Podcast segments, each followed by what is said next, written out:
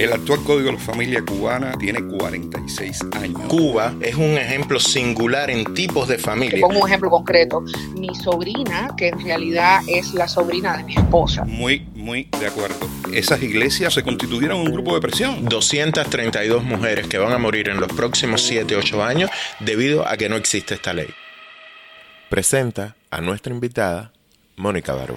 Mabel Cuesta es una mujer que ha logrado insertarse en la academia americana y eso realmente requiere muchísimo trabajo. Mabel Cuesta es profesora de la Universidad de Houston, además es una mujer cubana, una mujer emigrante, lesbiana, que haya llegado a los lugares a los que ha llegado yo creo que habla eh, no solo de su talento, sino también de, su determinación, de su carácter, de su empeño. Pienso en la Mabel Cuesta que se organiza para reunir eh, medicamentos y donar medicamentos a Cuba, en la Mabel Cuesta que se va a Cuba a Matanzas y pasa meses allá dedicándose a elaborar alimentos para ancianos vulnerables, a hacer llegar medicamentos a personas enfermas, a acompañar a las personas que están trabajando en Cuba para ayudar con todo el tema de la crisis sanitaria. Pienso en la Mabel Cuesta activista que tiene una labor importantísima, no solo en defensa de las mujeres o de las mujeres lesbianas, sino yo creo que en defensa de eh, los derechos humanos en sentido amplio. Podría estar hablando de ella muchísimo más tiempo y bueno, se trata también de una persona que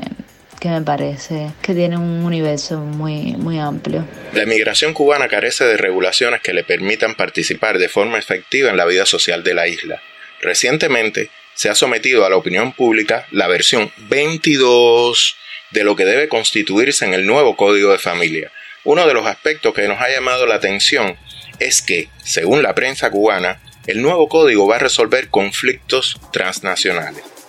Y como nuestra invitada de hoy, Mabel Cuesta, ha investigado y conoce sobre ese término, sobre el que el nuevo código de familia pretende incidir y sobre también mil otras cosas, hoy nos tomamos un café con ella. Bienvenida, Mabel Cuesta.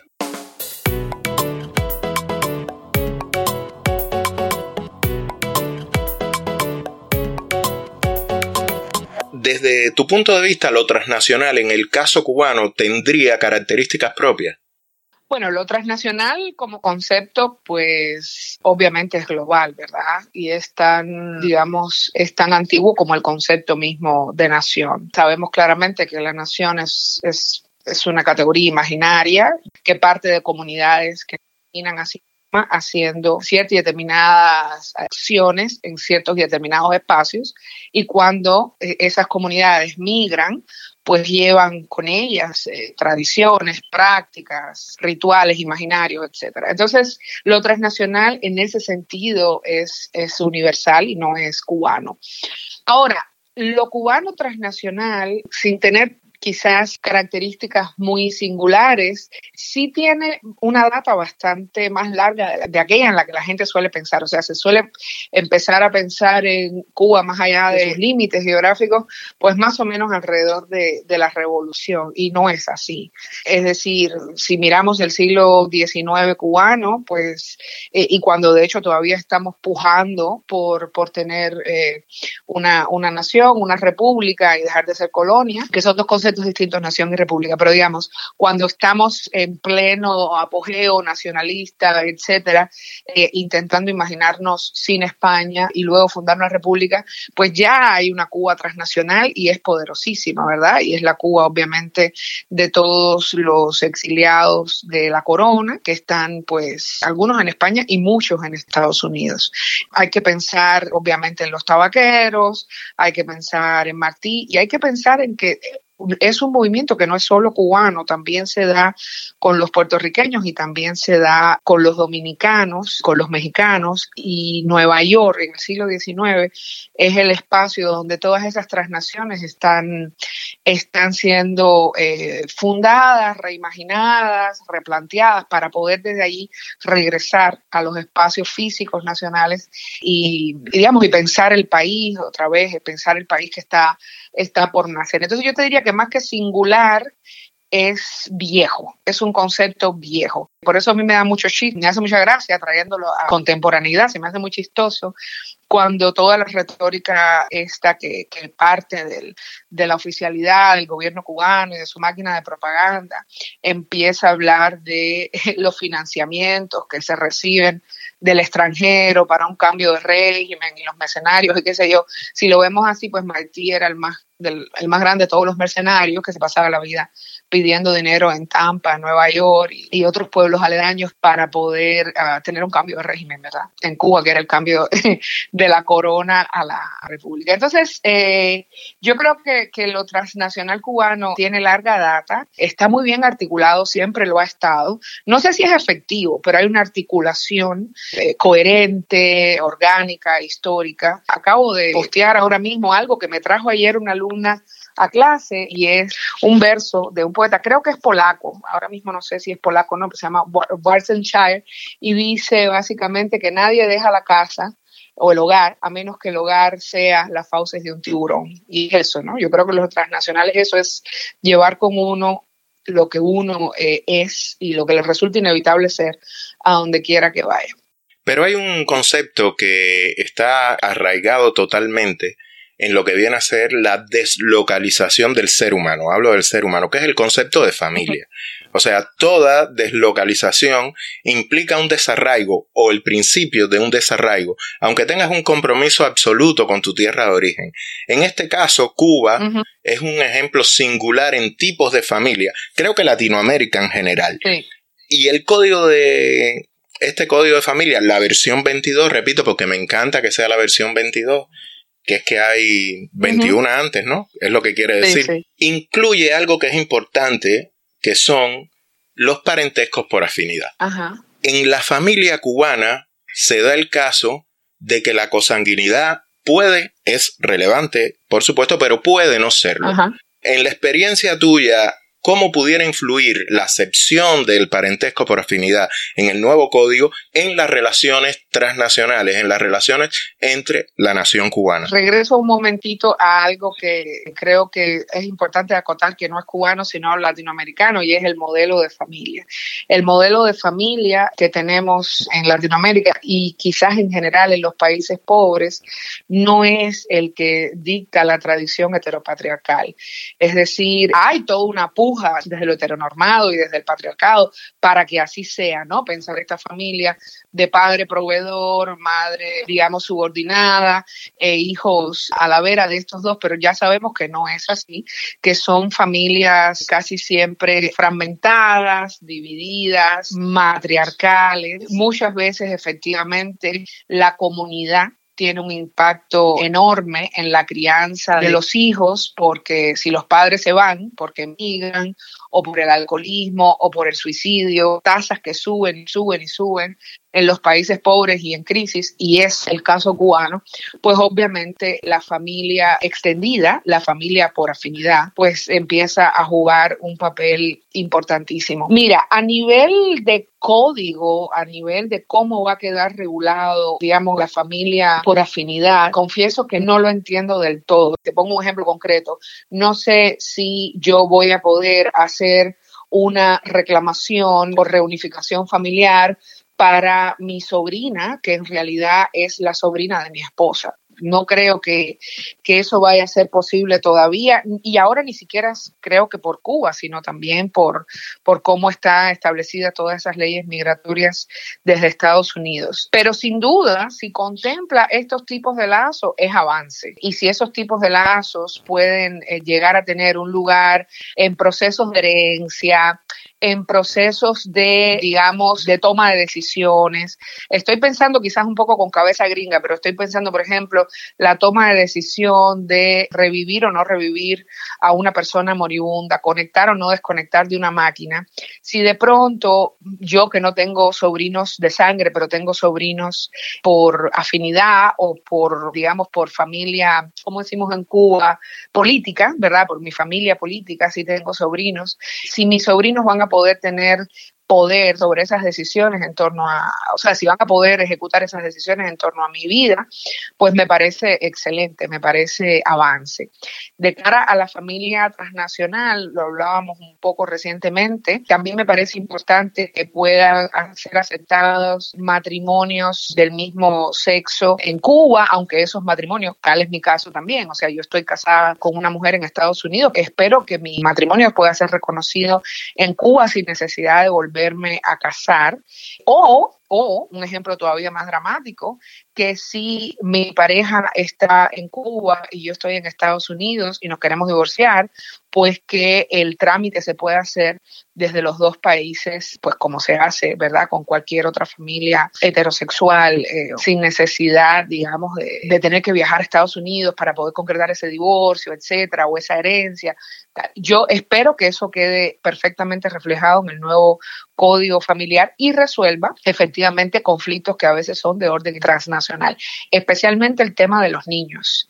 Es decir, por ejemplo, otra cosa que me parecería importantísima, que los padres estos que migran pues estén obligados a pagar su pensión, ¿verdad? A pagar su pensión alimenticia aunque estén en otro país que queden obligados por la ley a pagar su pensión, a hacer su rol al menos desde el, desde el punto de vista material. Si todo eso el Código de Familia lo va a contemplar y lo va a respaldar, pues yo sé que me preguntaste sobre la familia no sanguínea, pero me vienen eh, todas estas otras ideas que creo que el nuevo Código de Familia las podría resolver con bastante efectividad.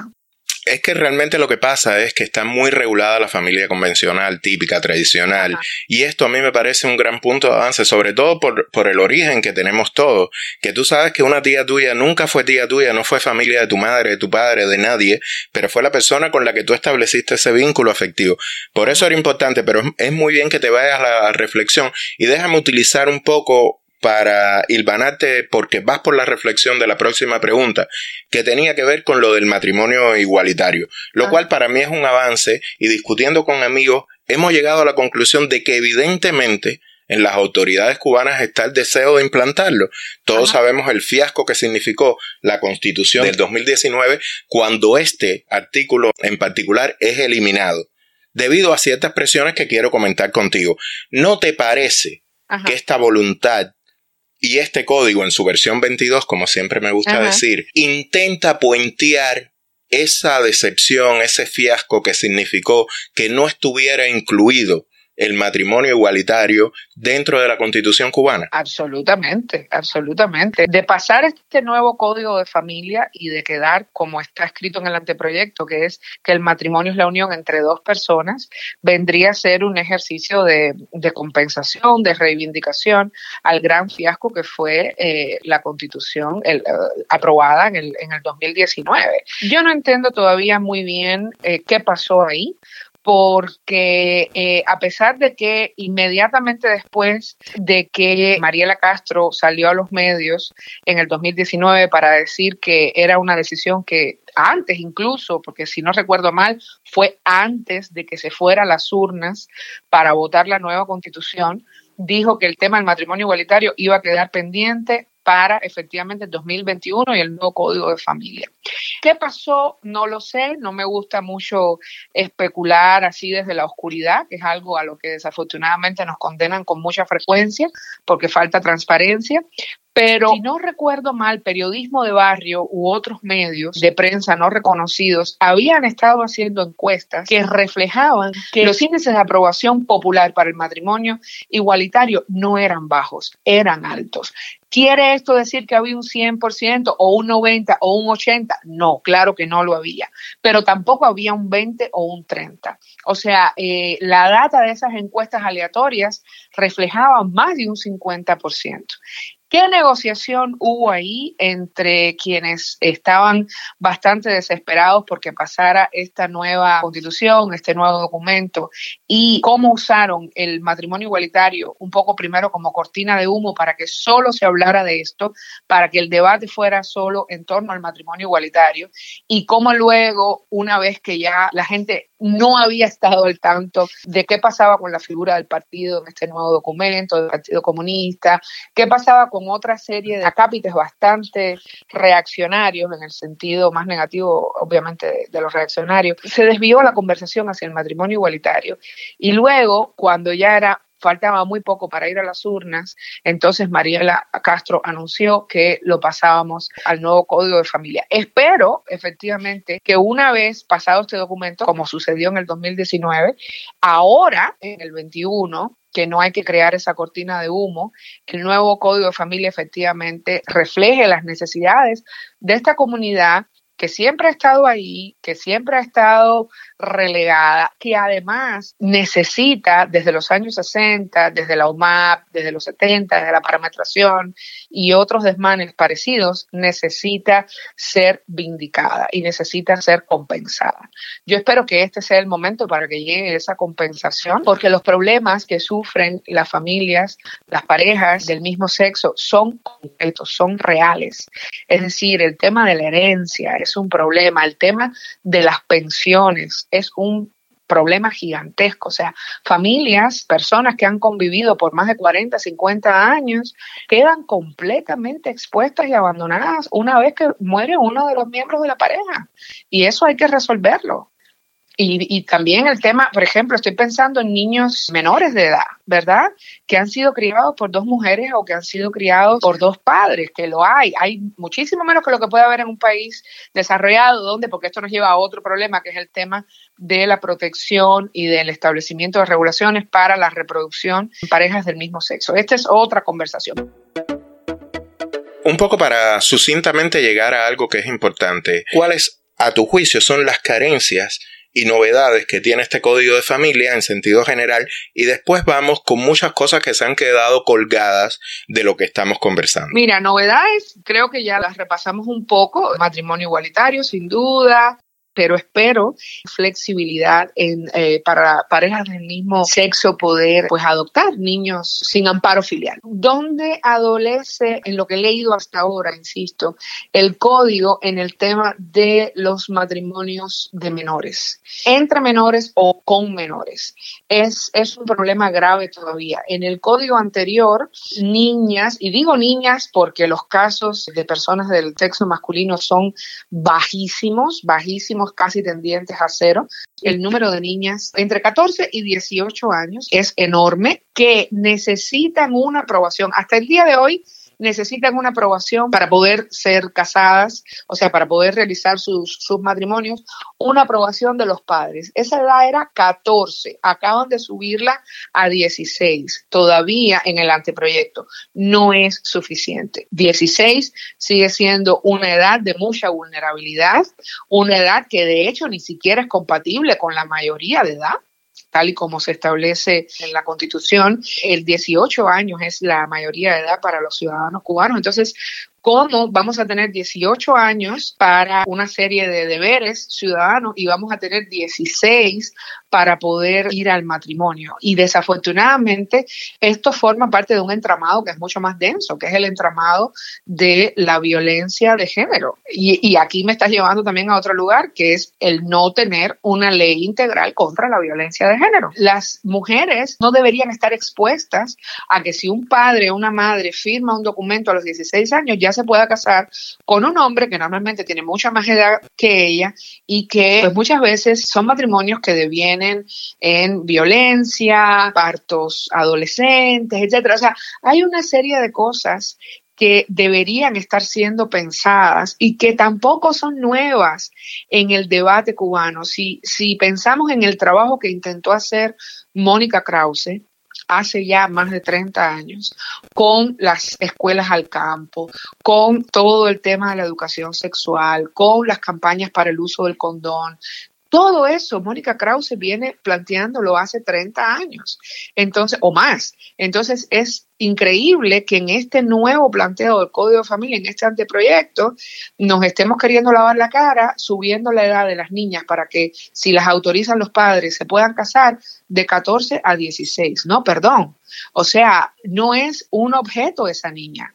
No tienen que autorizarla a los 16 años. O sea, cuando la niña esté en plena facultad, digamos, las mismas facultades y los mismos deberes que como ciudadana se lo tocan a los 18 años, entonces que decida. Pero que los padres decidan por ella, a mí personalmente creo que a muchas feministas nos sigue pareciendo atroz por lo que refleja la data, o sea, no estamos improvisando, la data refleja que esos matrimonios autorizados a menores son siempre en un 99% de los casos con hombres mucho mayores que ella. Y luego también la data refleja que hay muchísima violencia dentro de esos matrimonios, hay violencia de género.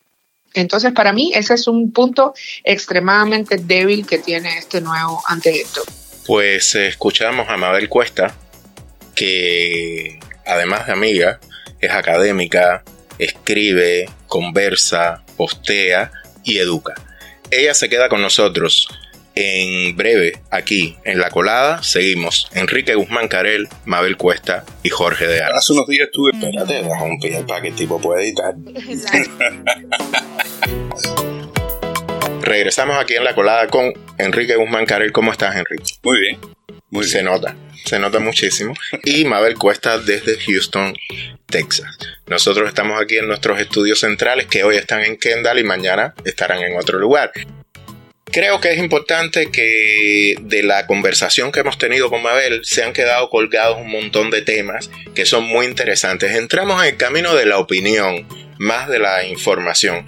Creo que sería bueno conversar las presiones que existieron en el 2019 en contra de este acápite del matrimonio igualitario por ciertos grupos religiosos que son los que hoy se oponen también a que las escuelas tengan esta educación sobre cultura de género. Creo que es importante hablar de la familia, como había señalado, y tú tenías un par de puntos que a mí me parecían súper interesantes, Enrique. Sí, eh, yo estuve escuchando, bueno, las palabras de Mabel, tremendamente interesantes. Yo creo que ella logró reflejar un grupo de preocupaciones que, bueno, que seguimos teniendo. Hace unos días estuve viendo la intervención que tuvo el ministro de Justicia cubano, Oscar Manuel Silveira Martínez, en el programa de Humberto López. Casualmente, Humberto ha cambiado un poco su, tono en los últimos tiempos. No. Perdóname que te interrumpa, pero no hay nada casual en Humberto López. Solo dejándolo no tiene que ver, pero no hay nada casual en ningún cambio y en nada digamos que ha dejado un poco los tonos esos de asesinato de la reputación y pretende, pretende un poco acercarse a los problemas ciudadanos como este específicamente. En esa intervención el ministro un poco explicaba que lo que se pretende con el nuevo código de la familia es ajustar la norma jurídica a la realidad, reconociendo automáticamente de que como esa norma jurídica no está ajustada a la realidad, eh, se cometen injusticias en la realidad cubana un poco lo que reflejaba Mabel en la entrevista. El actual Código de la Familia Cubana es del año 1975, tiene 46 años, y si bien en algún momento se podría decir que desde que triunfó la Revolución Cubana se pudo tener una idea de cierto avance en materia familiar y demás, eso se quedó rezagado con relación a un grupo de países del área. Perdón, Enrique, perdón, te quiero decir algo porque esto para mí es, muy importante. Cuba, desde 1918, eh, tuvo leyes completamente avant para el contexto latinoamericano y te voy a decir la más importante, ley de divorcio. Eso, eso para las, eso para el contexto latinoamericano y para las mujeres cubanas fue absolutamente revolucionario. Cuba estaba al frente de una serie de demandas que en otras regiones y en otros países latinoamericanos llegaron muchísimo después. El caso más exagerado es el de Chile, que llegó a tener ley de divorcio en pleno siglo XXI. Entonces Cuba desde 1918 tenía y también tenía lo que se llama la ley de patria potestad, que era básicamente que si un padre mm, se iba del país, la madre podía asumir, esto es anterior a la revolución, eh, el 100% de la custodia. Esas leyes que en otros países llegaron mucho después, a veces hasta un siglo después, en Cuba llegaron a principios del siglo XX gracias al trabajo de las feministas cubanas. Nada más quería decir eso porque siempre tenemos como esta retórica de Que fue la que puso a las mujeres cubanas, las actualizó, las modernizó, las puso a trabajar. No, perdón, había otra ley de 1920, si no recuerdo mal, que se le daba derecho a las trabajadoras de las tiendas por departamento a si trabajaban más de ocho horas o al menos ocho horas tener una silla. Se llamaba la ley de la silla. Y esa ley de la silla consistía en que si trabajabas en una tienda de departamento ocho horas te podías sentar si no tenías clientes. Una más y ya me callo. Eh, la ley de la separación por sexo en las prisiones. Eso tampoco existía y lo consiguieron las feministas en los años 20, que si eras mujer y estabas presa, eras una convicta, ibas a una cárcel solo para mujeres y no tenías que compartir cárcel con los hombres. Entonces, todo eso es muy anterior a la revolución. Perdón. Muy, muy de acuerdo. Y lo que has dicho iba más o menos en el hilo de la reflexión que intentaba hacer, bajo la idea esa de que lo que busca el nuevo Código de la Familia es tratar de, de acercar esa norma jurídica a la realidad. Si bien durante las últimas décadas uno puede explicar, incluso mostrar un grupo de datos que dan cuenta de que hay muchas mujeres trabajando, muchas mujeres que son profesionales y demás, la norma jurídica cubana ha estado muy, muy atrasada y ese ejemplo que ponías de divorcio en Chile es muy importante porque vemos, por ejemplo, que América del Sur ha sido una de las regiones del globo que más ha avanzado en materia de matrimonio igualitario, por ejemplo. La ciudad de Buenos Aires fue la primera región del área que tuvo una ley de matrimonio igualitario en el año 2000 2002. Después Argentina como país en el año 2010. Pero también Chile, Colombia, Ecuador, Uruguay, Guyana Francesa. Hay unión civil y de hecho en Bolivia, también en Chile. Entonces, en México, muchos estados mexicanos hay unión civil. Entonces, esto da la medida de lo atrasados que en materia jurídica estamos los cubanos. Y ese atraso no solamente tiene que ver con que está la norma legal, sino la desprotección que tú hacías referencia anteriormente eh, sobre las que han sobrevivido eh, gran cantidad de personas y familias Exacto. Uno de los temas que también se reflejaba en la conversación era, bueno, la importancia de lograr la unión de pareja del mismo sexo, reconocimiento de distintas filiaciones. Y hacía referencia en algún momento a lo de la violencia de género. Según estuve revisando el nuevo Código de la Familia, este nuevo Código de la Familia va a contribuir a las acciones contra la violencia familiar pero no se hace referencia directa a la violencia de género. Es un área tremendamente importante que todavía tiene atraso en materia jurídica. Y que se, además se ha hecho demandas firmadas por cientos de mujeres cubanas. Se ha hecho una demanda a la Asamblea Nacional del Poder Popular, se ha ido por los canales establecidos dentro de la Constitución y dentro de las instituciones para hacer esa demanda. Y si no recuerdo mal, para el 2028 está pospuesta, 28, cuando en Cuba hay feminicidios semanalmente.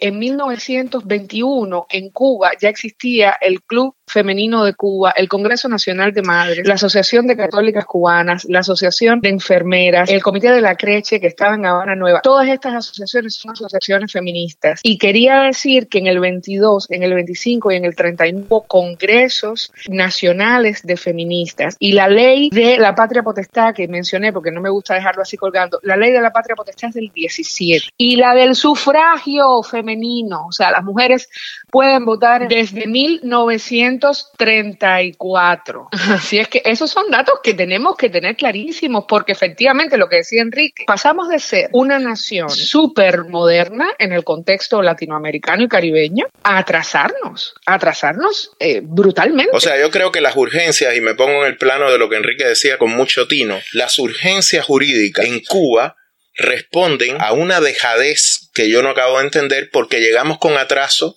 a prácticamente todo.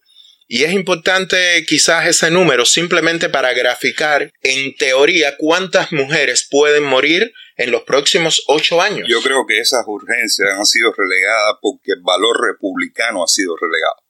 Esa referencia que hacía Mabel, todos esos datos que daba de cuando las mujeres cubanas tuvieron acceso al voto, derecho al voto, cuando las mujeres constituyeron a nivel de sociedad civil organizaciones en defensa de sus intereses y de sus derechos, dan la medida de la poca importancia de los valores republicanos que se ha tenido en esa sociedad en los últimos 60 años. Ya pareciera que todo podría funcionar o que todo debería haber funcionado sobre la base de la voluntad, la consigna, el designio de una organización ideológica y en realidad todo eso lo que hemos visto en los últimos años es que la familia ha quedado relegada, el ciudadano ha quedado relegado. Esto no es un problema de familias homoparentales, esto es un problema a nivel de sociedad cubana como tal. A mí me da la medida que tal parece que como que el mayor impacto de estos temas también de alguna forma está dado por la resistencia que ha tenido entre varios grupos eh, religiosos, los que abrazan la idea de eh, la llamada familia original.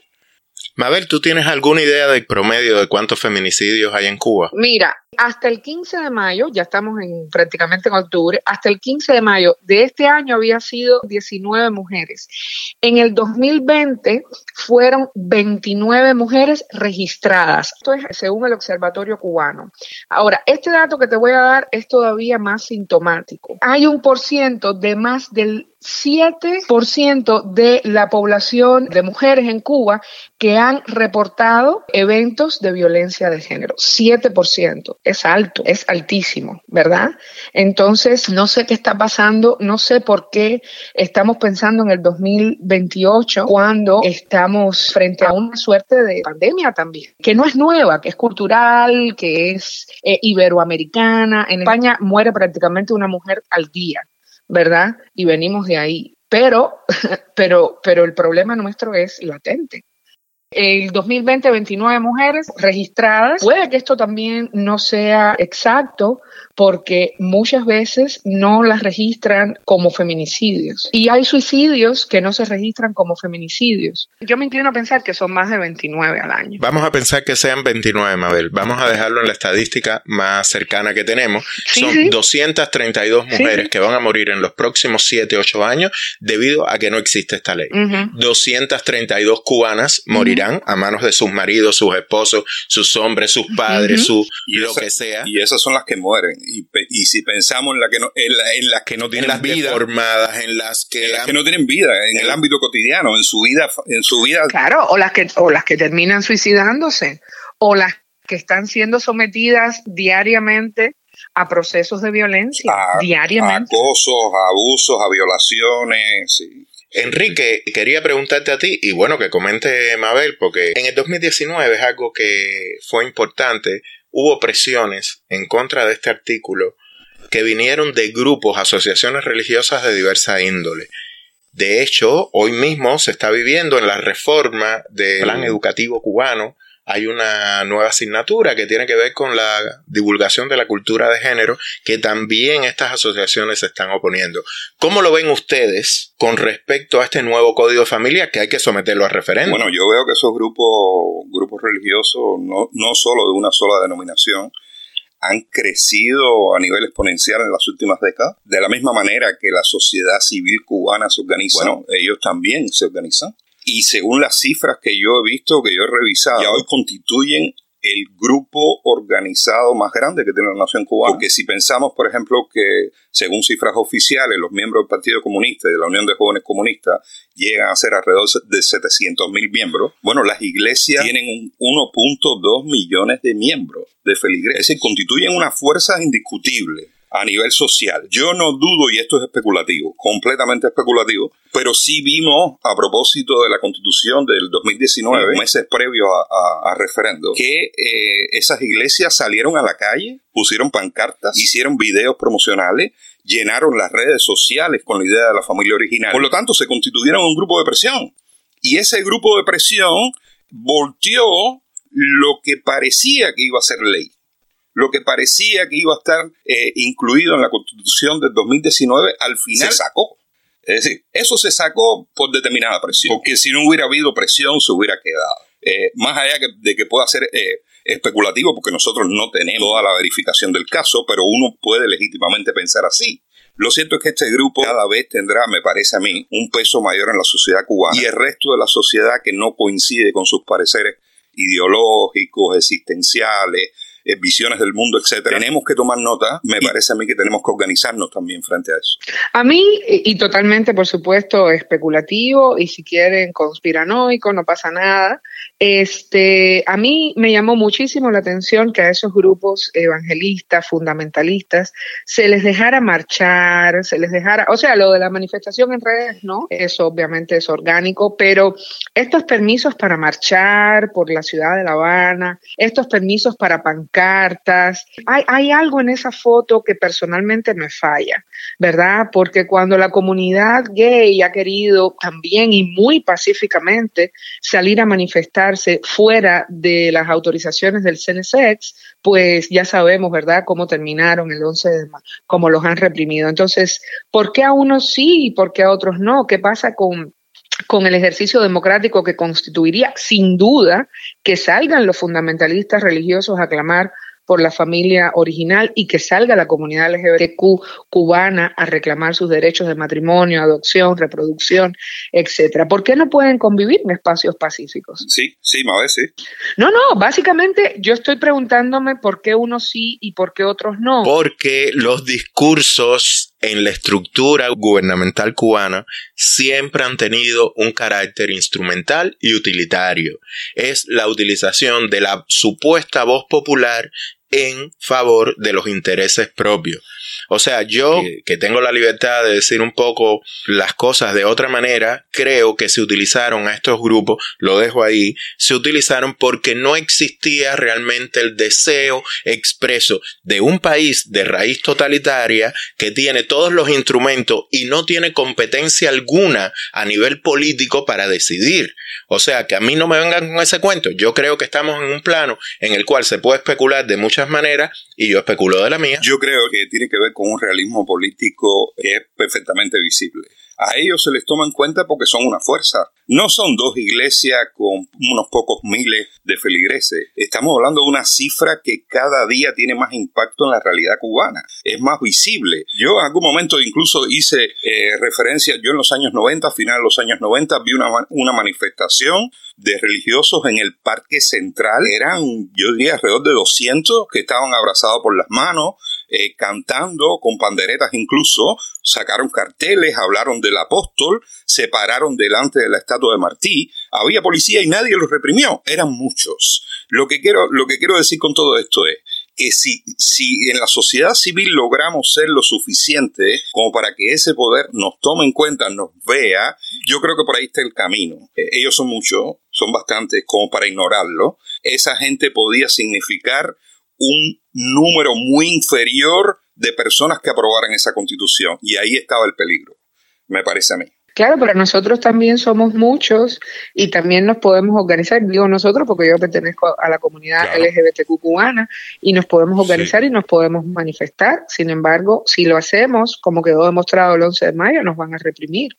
Entonces ahí, ahí es donde para mí hay una importante contradicción en lo que debería ser el ejercicio plural y democrático cubano y donde entra Jorge a decir que ah, lo que está permeando todo esto, el sí, el no, la permisividad o la no permisividad es la raíz totalitaria. Porque además hay, una, hay un punto interesante que yo sé que ninguno de nosotros tres ha olvidado, pero importa traerlo a la mesa y es la cuestión de que ambos grupos fueron igualmente marginados y perseguidos en los 60. O sea, a mí me parece fantástico, aunque no converjo obviamente con su filosofía ni con sus prácticas, a mí me parece fantástica la reivindicación de los grupos religiosos y que tengan espacios de participación. Es más, me encantaría que fueran partido y que pudieran ir a las urnas, tal y como pasó en Alemania. ¿Verdad? Eh, durante la transición. Eso para mí, lo juro, aunque obviamente no quiero saber de su familia original, etcétera, pero, pero sí entiendo muy claramente que tienen derecho a la participación. A lo que no tendrían derecho es a negarle derecho a los demás. Exactamente, exactamente, exactamente.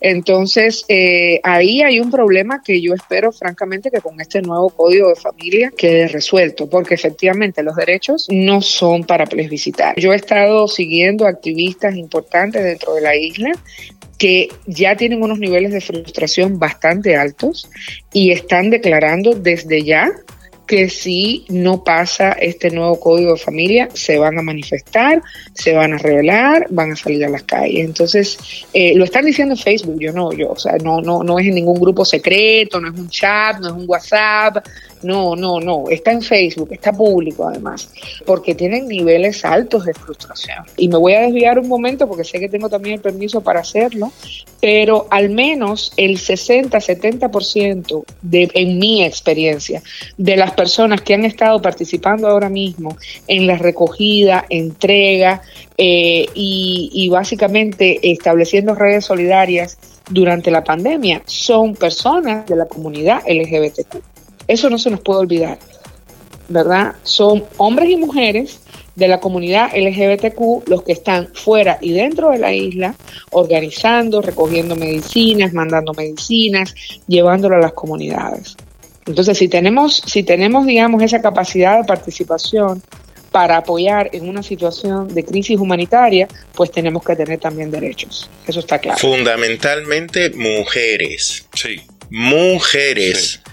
En este, en este grupo maravilloso que se ha reunido a partir de la necesidad del cubano, quienes llevan la voz cantante son mujeres. Sí, en sentido general y en esta crisis concreta eh, han sido mujeres y muchas de esas mujeres somos lesbianas. Y yo espero, y lo digo aquí sin ningún tipo, hay un ruido extraño, pero no importa, se va a escuchar lo que yo voy a decir alto y claro.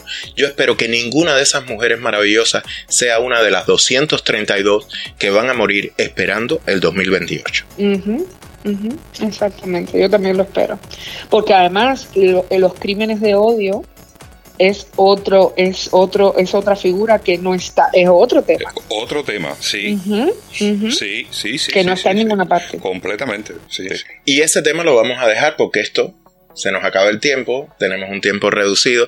Quiero agradecerle muchísimo a Mabel que esté con nosotros. Quiero agradecerle sobre todo esta segunda parte que no estuvo pactada nunca, para nada, No. y que creo que ha sido incluso un poco, digamos, tan rica como la entrevista, pero también mucho más sabrosa. No tan rica como las croquetas, pero Jamás. quiero, quiero rectificar un dato que, que di mal, perdón, que di mal. Eh, las mujeres que sufren cualquier acto o insinuación de acto de violencia de género en Cuba no son el 7, son el 27.5%. Sí, es muy serio. Además, todos nosotros somos ejemplos de eso. Todos nosotros conocemos amigas, familiares, parejas que han atravesado por eso y lo atraviesan. Eso sí. Y en el barrio, en mi barrio, yo vengo de un barrio bastante marginal. También, sí, sí, sí. sí. Y microagresiones. Y, y regresando a lo que estábamos hablando antes, que Jorge decía, ojalá no mueran ninguna de estas mujeres de aquí al 2028. Nosotras, las mujeres lesbianas, sufrimos en términos cotidianos la microagresión del tipo que está parado en la esquina y dice qué desperdicio o a ti lo que te hace falta es un hombre que te lleve a la cama.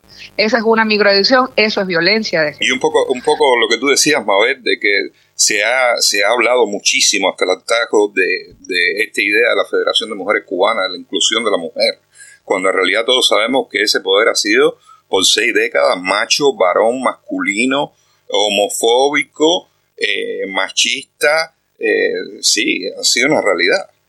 Tú sabes, Enrique, que se han quedado una pila de cosas interesantes que tienen que ver con ese resurgir de la religión. Ese homofóbico, machista y todo eso también tiene mucho que ver con el concepto de la religión que tiene de la familia y mil cosas más, pero esto se tiene que acabar. ¿Ok? Un abrazo para los dos y gracias por, por tenerme ahí en el- la coladita. Mabel, un besote grande. Un Dale, besote muy grande. un abrazo. Un abrazo, chao.